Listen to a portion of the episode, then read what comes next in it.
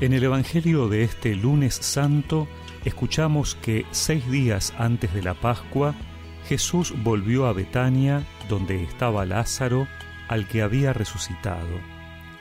Allí le prepararon una cena. Marta servía y Lázaro era uno de los comensales. María, tomando una libra de perfume de nardo puro, de mucho precio, ungió con él los pies de Jesús y los secó con sus cabellos.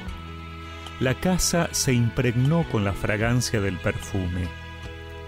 Judas Iscariote, uno de sus discípulos, el que lo iba a entregar, dijo, ¿Por qué no se vendió este perfume en trescientos denarios para dárselos a los pobres?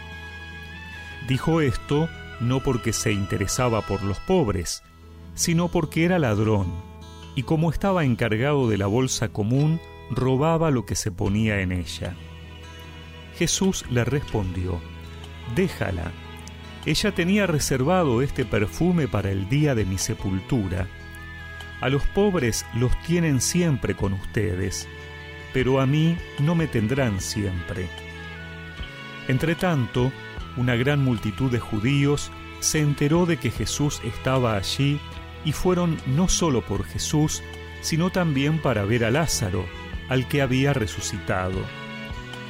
Entonces, los sumos sacerdotes resolvieron también matar a Lázaro, porque muchos judíos se apartaban de ellos y creían en Jesús a causa de él.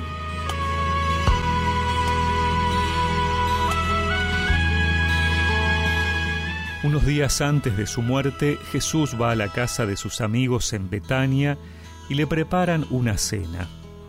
María unge los pies de Jesús con un perfume que debía valer el equivalente a lo que un asalariado ganaba durante todo el año. Es incomprensible ese derroche, pero Jesús lo entiende perfectamente en el contexto de lo que se avecina. María nunca podrá ir a ungir su cuerpo, como se acostumbraba, luego de darle sepultura, ya que la tumba estará vacía. Simbólicamente, esta unción del lunes es pues signo de la resurrección. Jesús piensa en su muerte, en su sepultura. Todo esto está cerca.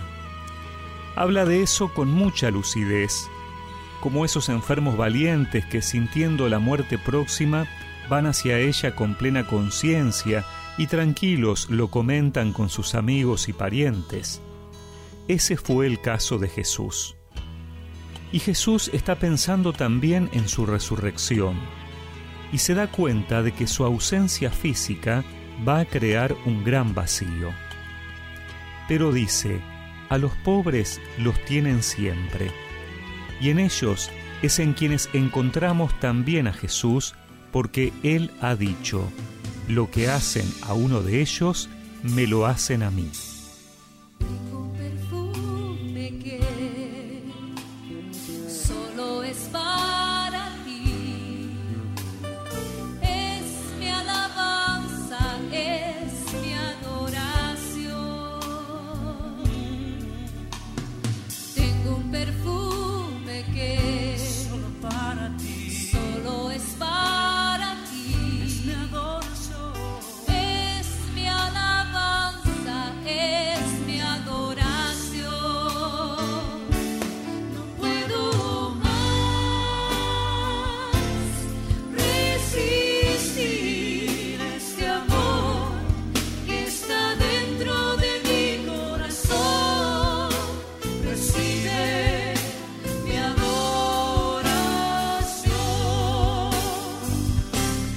Y recemos juntos esta oración. Señor, ayúdanos a poner nuestra mirada en la resurrección, en la vida eterna, afrontando este momento con lucidez, afrontando este tiempo de dificultad con la lucidez con que tú lo hiciste. Amén. Y que la bendición de Dios Todopoderoso, del Padre, del Hijo y del Espíritu Santo los acompañe siempre.